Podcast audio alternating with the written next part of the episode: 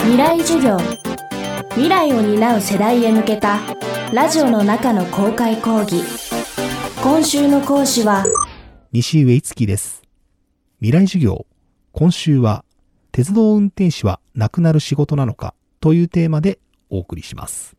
この秋に JR 山手線では自動運転を目指した実証運転が行われました将来的な人材不足も視野に入れどこまで自動化できるのか。鉄道業界の未来を予測する上で自動運転は大きな要素になっています。とはいえ日本全国2万7000キロにわたって伸びる鉄道全線を自動化するのは生半可なことではありません。未来授業4時間目。テーマは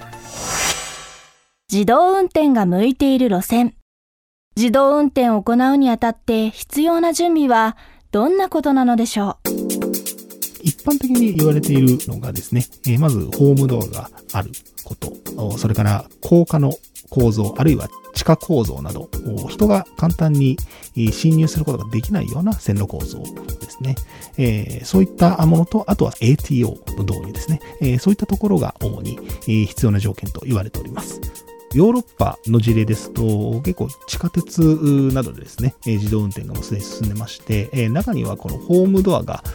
ないような駅でも自動運転を導入しているというようなことがあったりしますので、えその点では日本よりは、日本では地下鉄ではなかなか無人運転というのはまだ完全な無人運転というのは進んでおりませんので、海外のヨーロッパなどが先行して進んでいるのかなと言えますね。ヨーロッパに比べると自動運転の導入が遅れているという日本ではどんな路線が向いているのでしょうか？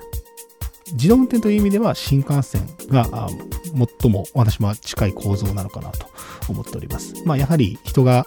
簡単に侵入できない高架構造、あとは踏切がなかったりですね、ホームドアもわりかし整備されているというところありますので、新幹線の自動運転っていうのは一番ですね、え私の中では個人的に進むのが早いのかなとは思います。まあ、ただ、新幹線ご存知の通り、長大蘇生ですね、え東海道新幹線であれば16両編成で、えたくさんのお客さんが乗ってるので、完全に無人進めてしまうと、異常時の対応などなどですね、えー大きな問題がありますので、完全に無人っていうのは難しいかもしれないですけども、ことこの操縦のパートですね、加速からブレーキ、えーなどにおいては、自動化、自動運転が進められるところなのかなと思います。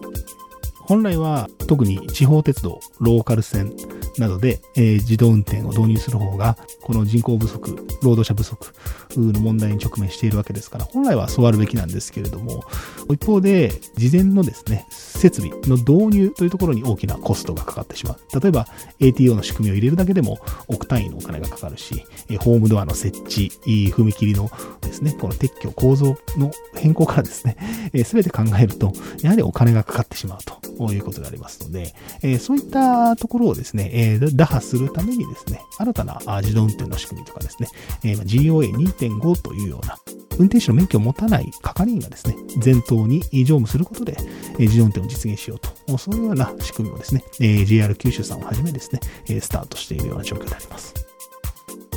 自動運転の普及により職人技を光らせる運転士は減っていく流れにありますでは鉄道運転士はなくなってしまう仕事なのでしょうか？結論としてはなくならないと思います。ただ、役割が変わってくるかなというところはあるんですけれども、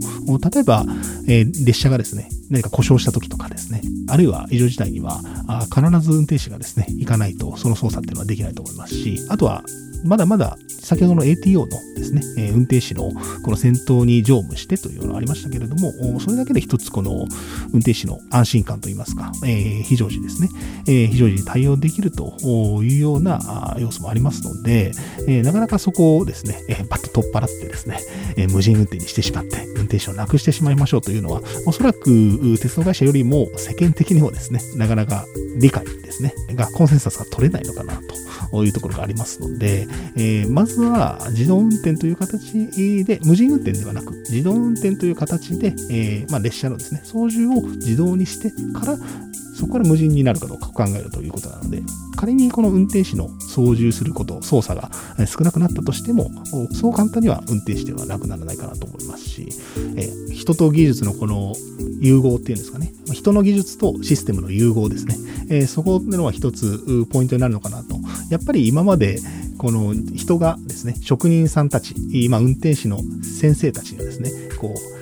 腕で教えてきたところが、今システムになることで、数値化しないといけなかったりするわけですよね。えー、そこの翻訳っていうのが非常に難しいところなのかなと思うんですけれども、徐々にそれがですね、実現なされてきて、よりこう、人間が持っている技術に近いものをシステムが再現できるようになってるというようなことが、まあ、最近の自動運転でありますので、えー、ですから、運転士の熟練の技術が反映されているっていうのは、また新たなこの技術伝承の形令和の時代のですね、えー、新たな技術伝承の形なのかなとも思いますし、それがシステムという形で、えー、残されるんであれば、あ私はこう鉄道の未来への期待というのも非常に高まるのかなと思います。これが何十年後かになるかわからないんですけども、例えばまあ運転手が仮にいなくなった世の中があったとしても、まあそこのどこかにこう鉄道マンのですね、スピリットっていうのは、私は引き継がれてるかなと思いまして、えー、そこに別にどういった係員の方でも鉄道マンのスピリットを持っているわけですし、たとえそれをシステムを支えるような役割になったとしても、鉄道の本来の目的っていうのは安全に運行することですから、それをですね、えー、いろんな形でも実現できるのであれば、それは運転士がいなくなった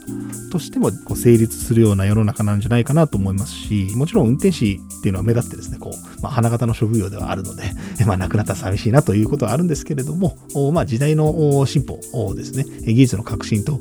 いうような点で言えば、一概にこう、ネガティブ捉えるようなところだけではないのかなと思ったりもします。はい。未来授業今週の講師は西上いつきさん今日のテーマは自動運転が向いている路線でした。西上さんの最新刊鉄道運転進化論自動運転の時代に運転士は必要かは交通新聞社から発売中です。来週は土屋信之さんの講義をお届けします。